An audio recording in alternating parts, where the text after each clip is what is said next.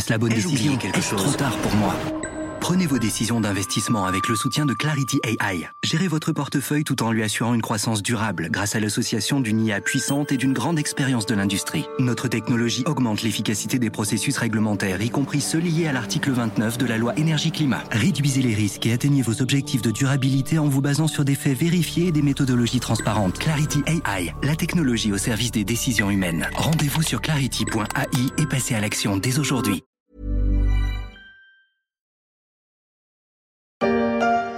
C'est pas drôle de voir toute la journée des gens qui viennent avec leur maladie, leur. C'est pas grave, vous savez.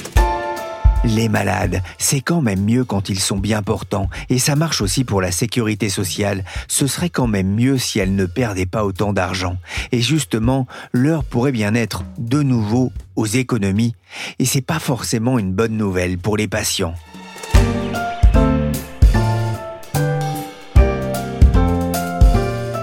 Je suis Pierrick Fay, vous écoutez La Story, le podcast d'actualité de la rédaction des Échos, un programme disponible sur le site internet leséchos.fr, mais aussi sur Apple Podcast, Podcast Addict, Castbox ou encore Deezer. Abonnez-vous pour ne manquer aucun épisode. Prenez donc un cachet d'aspirine. À mon avis, ce sera parfait. Mais si ça ne vous fait pas d'effet, ajoutez de la pénicilline. Et vous verrez, demain tout ira bien. Merci, monsieur. Pour cette fois, pas sûr que le remède chanté par Dercelis dans les années 30 suffise à guérir le malade, d'autant que la consommation de médicaments finit par lui coûter cher à la sécurité sociale. Les dépenses remboursées ont augmenté de plus de 4% en 2021 et en 2022, et la tendance devrait se poursuivre cette année et l'an prochain. C'est ce qu'avait indiqué le ministre de l'Industrie Roland Lescure dans une interview aux échos fin septembre, et la question que l'on se pose, c'est qui va payer la facture. Le gouvernement a présenté mercredi 27 septembre son projet de loi de financement de la sécurité sociale et comme on dit, c'est encore work in progress. Mais il y a une idée directrice, il y a des comportements à changer chez les patients, mais aussi chez les médecins. Monsieur, voilà un médecin qui demande à vous voir. Et quel médecin? Un médecin de la médecine Bonjour Solène Poulenec. Bonjour Pierrick. Vous êtes journaliste au Service France, spécialiste des questions de santé publique. Alors d'abord, pourquoi un volet à part dans le budget consacré à la santé, à la sécurité sociale? Eh ben, ça a été créé euh, par une loi constitutionnelle en 1996. À l'époque, on s'est rendu compte que les dépenses sociales augmentaient rapidement. Et donc, on a créé ce projet de loi de financement de la sécurité sociale pour y voir plus clair et aider à mieux maîtriser ces dépenses. Et donc, chaque année, on a le budget, le gros pavé et le gros pavé du budget de la sécurité sociale avec énormément de débats parlementaires sur la sécurité sociale. Justement, Solène, comment se porte la, la sécurité sociale du haut de ses 88 ans? Ben, on, on va dire coup-ci, elle est en convalescence euh, parce que les finances de la sécurité sociale sont bien sûr meilleures qu'elles ne l'ont été en 2020. En fait, avec la pandémie de Covid, le déficit de la sécurité sociale s'est creusé euh, très, très, très profondément. Euh, on avait un déficit en 2020 de l'ordre de 40 milliards d'euros parce qu'il a fallu payer les vaccins, les tests, enfin bref, toutes les dépenses de crise. Donc depuis 2020, on a un peu résorbé ce déficit, mais n'empêche qu'en 2023, là, on atterrit quand même avec un déficit de un peu moins de 9 milliards. Et en 2024, on va être sur 11 milliards. Donc c'est quand même euh, pas la grande, grande forme pour la sécurité sociale. Ouais, c'est pas un accident hein, euh, euh, lié au Covid. On sent bien qu'il y a un déficit récurrent euh, du système de santé français. Pour quelle raison? Alors, il y a vraiment eu un choc Covid. Hein, ça, c'était dans les graphiques sur la sécurité sociale, ça a fait boum. Hein. Mais de façon structurelle, c'est sûr que les dépenses sociales ont tendance à augmenter, bah, notamment pour l'assurance maladie avec le vieillissement de la population. Qui dit personnes plus âgées, dit plus de, de soins consommés dit aussi euh, en France, on a un développement des maladies chroniques, hein, comme dans beaucoup de pays. Donc tout ça coûte euh, de plus en plus cher. Et puis aussi là, c'est pour le récurrent, mais il y a des phénomènes plus conjoncturels en ce moment. Hein. Cette année, comme les hôpitaux sont en crise, le gouvernement a, a, fait des rallonges budgétaires pour les hôpitaux, pour mieux payer les gens qui y travaillent. Il y a aussi les dépenses d'arrêt maladie. On se rend compte que les arrêts maladie, bah, le, le coût d'indemnisation augmente très rapidement, plus même qu'avant la crise, alors que pendant la crise du Covid, vous vous souvenez, il y avait eu des arrêts maladie dérogatoires. On pouvait obtenir un arrêt maladie dès qu'on avait des symptômes. Mais là, il continue à augmenter très rapidement.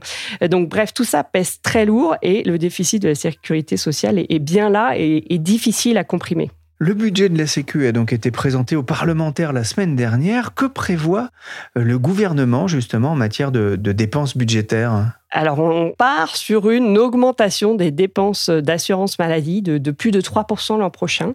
Donc, c'est plus que l'inflation. Hein. donc, euh, c'est vraiment pas négligeable. C'est quelque chose qui est très surveillé par tout le monde de la santé cet objectif de dépenses d'assurance maladie parce que ça a des, implications très concrètes pour les finances euh, dans les hôpitaux, pour euh, voilà euh, des revalorisations qui peuvent intervenir derrière pour les professionnels de santé. Donc on est sur une augmentation des dépenses qui font à peu près plus 8 milliards d'euros. plus 8 milliards et on devrait passer hein, le cap des 250 milliards d'euros de, de dépenses, hein, c'est ça Ouais. Le déficit, hein, on l'imagine, va encore se creuser. Vous l'avez dit, il va se creuser encore en 2024, plus de 11 milliards. Mais euh, dans son budget, pour le budget de l'année prochaine, le gouvernement d'Elisabeth Borne a aussi prévu quelques ajustements en matière de recettes. Euh, qu'est-ce qu'il va soumettre au, vote des parlementaires? Comme je vous le disais, on prévoit une augmentation des dépenses euh, supérieure à l'inflation. Mais en fait, on prévoit aussi, enfin le gouvernement prévoit aussi des économies par rapport à cette augmentation structurelle des dépenses. Donc, euh, il, a, il a prévu à peu près 3,5 milliards d'euros d'économies. Et alors, euh, pour euh, avoir ces économies, il y a des leviers qui sont classiques. Hein. Chaque année, par exemple, les autorités disent aux laboratoires pharmaceutiques, bah, écoutez, on va on va renégocier sur le prix de certains médicaments. Euh, on va les négocier à la baisse parce que nous, on a besoin de faire des économies. Donc, dans ce budget, sans surprise, il y a encore des économies importantes euh, sur le médicament. Euh, il y a d'autres mesures assez techniques pour un peu alléger la facture pour la sécurité sociale. Par exemple, un transfert vers les assureurs santé. C'est-à-dire qu'aujourd'hui, quand on va chez le dentiste, il y a une partie de la consultation qui est prise en charge par la sécurité sociale, l'autre partie qui est prise par les assureurs assureurs santé. Et bah, cette partie-là, elle va un peu augmenter. Donc, euh, ça ne veut pas dire que vous allez payer plus, parce que normalement, euh, la plupart des gens ont une complémentaire santé, mais en tout cas, c'est moins cher pour la sécurité sociale. Ça va faire mal. Il y a aussi, euh, je pourrais euh, ajouter qu'en ce moment, le gouvernement réfléchit à augmenter euh, les franchises sur les médicaments. C'est-à-dire que quand on obtient une boîte de médicaments en pharmacie, bah, il y a une toute petite somme qui est prélevée, 50 centimes. On la voit pas toujours d'ailleurs parce que ça peut être répercuté sur un autre relevé d'assurance maladie plus tard, etc. En tout cas, cette franchise, elle, elle est là, elle existe bien, elle est plafonnée à 50 euros par an et par patient. Et le gouvernement se dit, bon, comme il y a par ailleurs des dépenses de médicaments qui sont très euh, dynamique, comme on dit, ça veut dire que ça coûte cher et de plus en plus cher le médicament.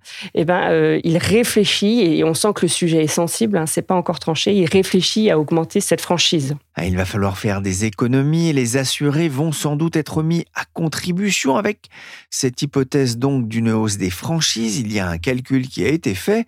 En cas de doublement de la franchise chez le médecin ou sur les boîtes de médicaments remboursés, la mesure pourrait faire rentrer entre 700 et 800 millions d'euros dans les caisses de l'État. L'État qui, on le rappelle, veut faire 3 milliards et demi d'économies.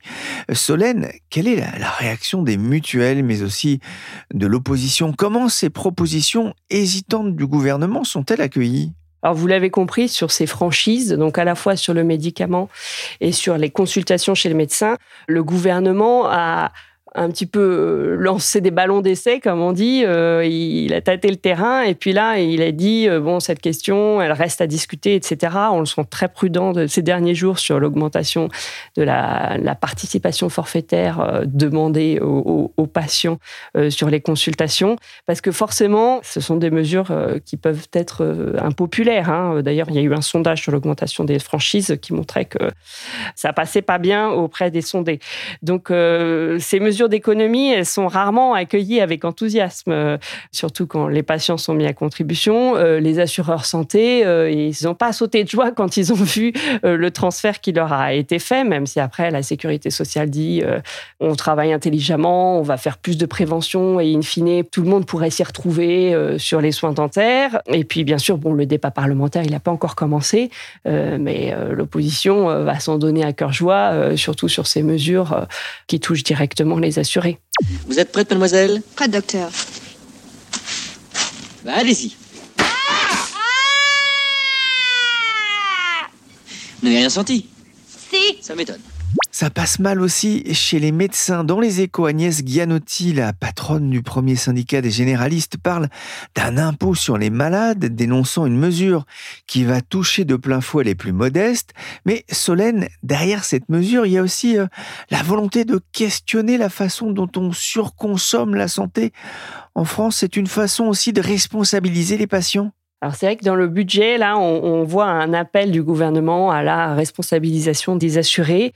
Euh, c'est un sujet qui monte, qui n'est pas nouveau, hein, mais comme les dépenses de santé, elles continuent d'augmenter, il y a une forte demande des patients pour avoir des soins, etc. On se dit, bon, bah, il faut aussi euh, réfléchir à la consommation de soins dans son ensemble.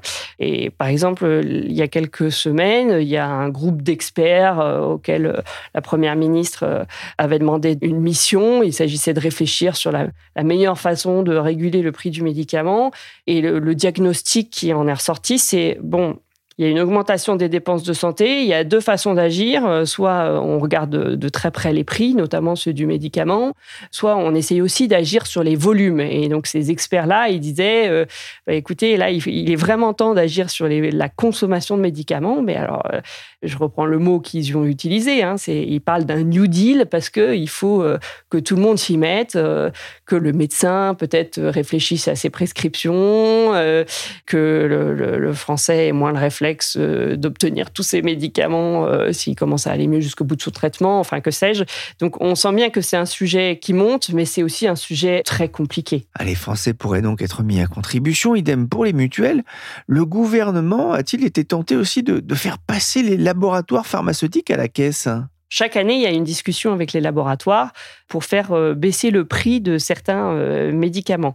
Cette année, pourtant, elle est un peu particulière car, euh, pour faire simple, le gouvernement considère que ce qu'il a l'habitude de faire pour maîtriser le coût des remboursements de médicaments ne marche plus vraiment bien.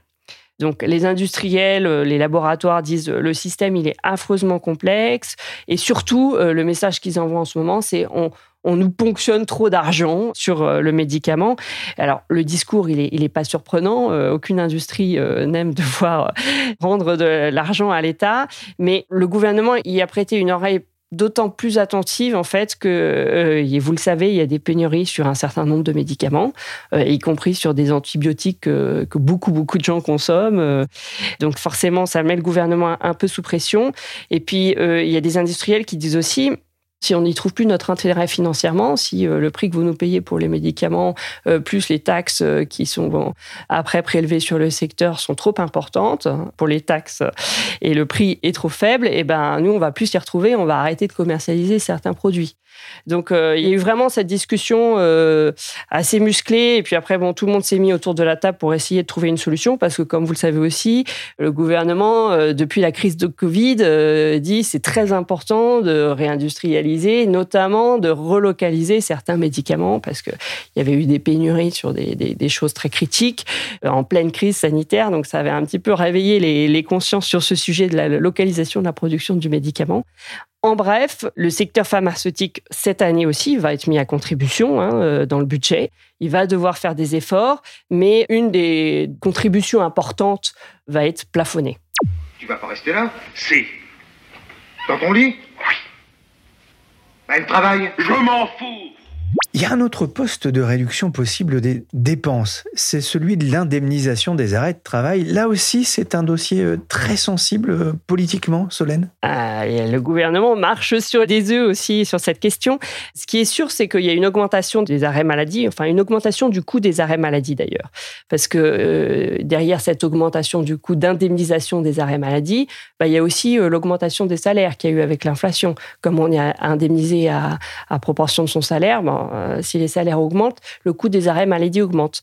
Mais ce phénomène, il peut pas tout expliquer visiblement. Enfin, c'est ce que disent ceux qui se sont penchés sur le sujet de l'augmentation du coût des arrêts maladie. Donc, on se dit, bah voilà, les gens s'arrêtent plus aussi, sont plus arrêtés par leur, leur médecin.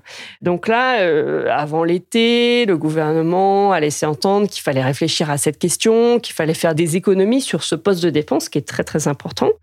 Et alors, il y a un peu là aussi des pistes qui ont été lancées. Euh, une idée aurait été de transférer un petit peu plus le coût de ces arrêts maladie vers les entreprises. Euh, les entreprises disaient, elles, il faut faire des jours de carence, c'est-à-dire euh, des jours où on est en arrêt maladie, mais on n'est pas indemnisé par la Sécu, mais on n'est pas indemnisé non plus par l'entreprise. Mais le sujet, il est tellement sensible, encore plus après la crise du Covid, où on sait qu'il y a des questions de santé mentale, des arrêts qui sont très longs, que le gouvernement a dit, bon, il a temporisé, organisé et il a dit, bon, on va prendre le temps de réfléchir. Sachant que cette question, elle n'est pas neuve, en fait. Là, il y a une augmentation des arrêts maladie euh, euh, marquée, mais déjà avant la crise du Covid, on parlait de ce sujet en disant, oh là, oh là, ça augmente, ça augmente, ça augmente, ça augmente. Et déjà, le gouvernement avait dit, bon, il faut qu'on réfléchisse, mettons les entreprises autour de la table. Et pour l'instant, finalement, il ne va pas se passer grand-chose. Alors, le gouvernement, quand même, dans son budget, a voulu envoyer quelques messages. Par exemple, il va dire, euh, les arrêts de travail en téléconsultation consultation, on va les encadrer. Euh, si c'est pas votre médecin traitant, et eh ben le médecin qui vous prescrit un arrêt de travail pourra pas euh, vous arrêter plus de trois jours c'est assez symbolique hein, parce que les arrêts de travail en téléconsultation, c'est pas du tout euh, très important dans, la masse des arrêts de travail. Mais il y a un message qui est envoyé. Il y a aussi, euh, bon, ben, on va, euh, faciliter, on va renforcer les contrôles quand il y a des arrêts de travail, on va faciliter le, les contrôles qui est prévu dans le budget. Je ne vais pas rentrer dans les détails techniques, mais, en tout cas, ce ne sont pas des mesures extrêmement structurantes par rapport à l'enjeu. Et l'an dernier, les arrêts maladie ont coûté plus de 15 milliards d'euros hors arrêt pour cause de Covid, soit une hausse de 8% sur un an. Alors, mon petit pote, qu'est-ce que tu veux faire pour ton avenir? Hein? Médecin? T'es malade? Ah, la crise du Covid a mis en exergue les, difficultés de l'hôpital, mais aussi le manque de médecins de ville. Les critiques sur l'état de l'hôpital étaient déjà fortes avant. On en avait parlé plusieurs fois dans, la story. Il y a une pénurie de personnel, on le sait. Le gouvernement a lancé un, Ségur de la santé et ne cesse de remettre au pot ces dernières années. Est-ce que c'est suffisant? Que disent les, les, professionnels de santé que vous avez régulièrement euh, au téléphone? Ce qui est sûr, c'est que les revalorisations euh, qui ont été accordées euh, dernièrement, je pense notamment à celles qui ont été accordées pour le travail de nuit et de week-end à l'hôpital, elles étaient euh, très très attendues. Après, de la vie générale, la crise de l'hôpital n'est pas seulement une question de, de, salaire. Il y a une question très importante de conditions de travail, sachant qu'en plus, quand il y a des pénuries d'effectifs, il peut se produire un petit peu des cercles vicieux, c'est-à-dire que ceux qui sont à l'hôpital travaillent déjà beaucoup, ils sont fatigués, pof, il y a un arrêt de travail et du coup, euh, c'est encore plus difficile de travailler avec des effectifs encore plus réduits et la machine peut un petit peu euh, s'emballer. Enfin, le directeur des, hôpitaux de Paris, assistance publique, lui, il n'a pas hésité à parler de, spirale négative. Il y a cette idée que les conditions de travail, elles, peuvent se dégrader un, peu indéfiniment. Et puis, de façon plus générale, la crise de l'hôpital, euh, maintenant, tout le monde la lie aussi à ce qui se passe en ville. C'est-à-dire qu'il y a moins de médecins en ville euh, parce que euh, la population des médecins vieillit. Il y a beaucoup de gens qui ont du mal à, trouver quelqu'un quand ils ont un, gros pépin. Euh, donc, toute la question qui se pose aujourd'hui, c'est comment on réorganise le travail entre les médecins de vie, les médecins de l'hôpital pour essayer de de faire en sorte que tout le monde ait des conditions de travail euh, plus confortables et qu'on réponde à la demande, bien sûr, des gens d'être soignés. Il y a d'ailleurs un appel à la grève lancé le 12 octobre par les médecins euh, libéraux. Qu'est-ce qu'ils réclament? Les relations entre euh, les autorités, l'exécutif et, les syndicats de médecins libéraux sont compliquées depuis plusieurs mois. Comme régulièrement, il y a euh, des négociations euh, qui doivent se tenir entre les syndicats de médecins libéraux, les généralistes, les spécialistes et l'assurance maladie. Et ils se mettent tous autour de la table et ils disent bon voilà, nous on est des libéraux, mais on travaille avec la sécurité sociale. Et le gros sujet de ces négociations, qu'on appelle les négociations conventionnelles, c'est de dire bon, bah, comment on va travailler ensemble et surtout quel est le prix de la consultation et le prix des différents actes qui est proposé par l'assurance maladie. Et donc, il y a eu des négociations euh, récentes qui n'ont pas abouti. En fait, euh, les, les, médecins sont nombreux à dire qu'ils sont débordés, qu'ils ont des conditions de travail compliquées, qu'il y a de l'inflation et que quand même, ils ont le sentiment que leur, euh, leur pouvoir d'achat se dégrade, que leur métier n'est pas assez valorisé. Donc, la consultation, elle devrait être beaucoup plus payée selon eux. Comme il n'y a pas eu d'accord entre le gouvernement l'assurance maladie en fait et les syndicats de médecins libéraux, il y a un arbitre qui est intervenu, qui a dit bon bah la consultation on va la percer de 25 euros à 26,50 euros, mais personne n'est satisfait de, ce résultat. Donc les syndicats de médecins libéraux ils, reviennent à la charge en disant il faut qu'on renégocie très vite, qu'on reparte en négociation, on veut une augmentation de des consultations. Et d'ailleurs, l'assurance maladie dit effectivement, euh, il faut qu'on renégocie très vite. Euh, et puis, par ailleurs, euh, il y a beaucoup de tensions en ce moment au Parlement parce qu'on entend beaucoup de parlementaires dire il faut plutôt contraindre l'installation des médecins libéraux parce qu'il y a des desserts médicaux, donc il faut aller obliger les, les médecins à s'installer à tel ou tel endroit où on en aurait besoin. Donc tout ce contexte un peu parlementaire tendu, ça fait bouillir la marmite et du coup il y a eu beaucoup d'appels à la grève euh, ces derniers temps. Bon, sachant qu'on parle de médecins libéraux, hein, donc euh, les syndicats appellent à la grève. Après, euh, c'est plus ou moins suivi parce que évidemment les médecins ils disent bah oui peut-être la grève, mais j'ai un patient à ma porte, je vais pas la laisser fermer. Autre volet de la réforme, le financement. Jusqu'en 2004, chaque hôpital recevait une enveloppe annuelle globale. Puis arrive la réforme de la T2A, la tarification à l'activité. L'hôpital est payé en fonction des actes réalisés, nombre d'opérations ou d'accouchements par exemple. Il y a justement un projet de réforme du financement des hôpitaux et des cliniques souhaité euh, en début d'année par Emmanuel Macron lors de ses vœux aux acteurs de la santé. Cet été, le ministère de la Santé a changé d'occupant avec euh, l'arrivée d'Aurélien Rousseau. Où en est ce projet? Il va commencer à prendre forme dans le projet de loi de financement de la sécurité sociale de cette année. En fait, euh, il existe aujourd'hui un mode de financement des hôpitaux qu'on appelle la tarification à l'activité. Emmanuel Macron a dit, bon, c'est un mode de financement qui a bah, des travers, et beaucoup de gens disent oui, effectivement, on peut trouver des travers à ce mode de financement. Et l'idée notamment de cette réforme, est qu'en fait un chantier un peu de longue haleine, très technique. Une des avancées qu'elle pourrait apporter, c'est par exemple de dire euh, pour les hôpitaux qui euh, ont un service de soins critiques, qui doivent accueillir des gens avec des problématiques très lourdes en urgence, bah, peut-être qu'il faut les financer autrement. Parce que par exemple, euh, quand ils sont obligés d'accueillir tout un tas de gens parce qu'il y a une crise sanitaire, une épidémie, etc., ils sont obligés de déprogrammer leurs activités plus classiques, des, des interventions qui sont plus de routine, qui sont prévues dans le temps. Et donc, une des idées de cette réforme, ce serait par exemple de, compenser les hôpitaux pour ces déprogrammations subies, euh, de tenir compte du fait que voilà, quand on est un hôpital qui assure les urgences, on doit garder un bloc ouvert, bah peut-être qu'il va pas fonctionner, mais en fait on en a besoin et on a besoin de l'équiper et de faire en sorte qu'il puisse fonctionner au moment où on en aura besoin. Donc tout ça a un coût. L'idée, c'est de mieux prendre en compte ce genre de, de choses. Alors le président mettait aussi en question lors de cette intervention le système des 35 heures à l'hôpital. Euh, où en est-on aussi? Il n'y a pas de révolution sur ce plan-là à l'hôpital. En revanche, bon, ce qui peut être intéressant euh, d'évoquer, c'est qu'il y a des réflexions, euh, par exemple, je pense à la PHP, sur le temps de travail, parce que la PHP s'est rendu compte qu'elle avait des, des soignants, plutôt jeunes d'ailleurs, qui demandaient à bah, avoir des journées plus longues, quitte à venir moins de jours à l'hôpital dans la semaine. Donc en ce moment, il y a des expérimentations pour voir si tout le monde peut se retrouver avec un, agenda un petit peu différent. Donc ça va être intéressant de voir si euh, ça prend vraiment, mais on en est au tout début euh, à la PHP par exemple. Merci Solène Poulenec, spécialiste santé aux échos. Elle vous fera vivre sur leséchos.fr les tribulations du projet de loi de finances de la sécurité sociale. Cet épisode a été réalisé par Willy Gann. Tu n'as pas bonne mine. Tu pas malade Mais tu as bu Oui, j'ai bu. Chargé de production, d'édition et de la boîte à pharmacie, Michel Varnet. Il paraît que le roi guérit ceux qu'il touche. Tous les hommes peuvent faire des miracles.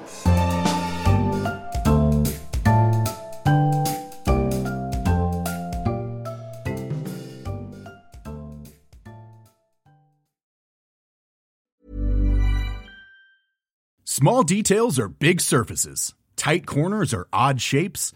Flat, rounded, textured, or tall. Whatever your next project, there's a spray paint pattern that's just right. Because Rust new Custom Spray 5 in 1 gives you control with five different spray patterns. So you can tackle nooks, crannies, edges, and curves without worrying about drips, runs, uneven coverage, or anything else. Custom Spray 5 in 1.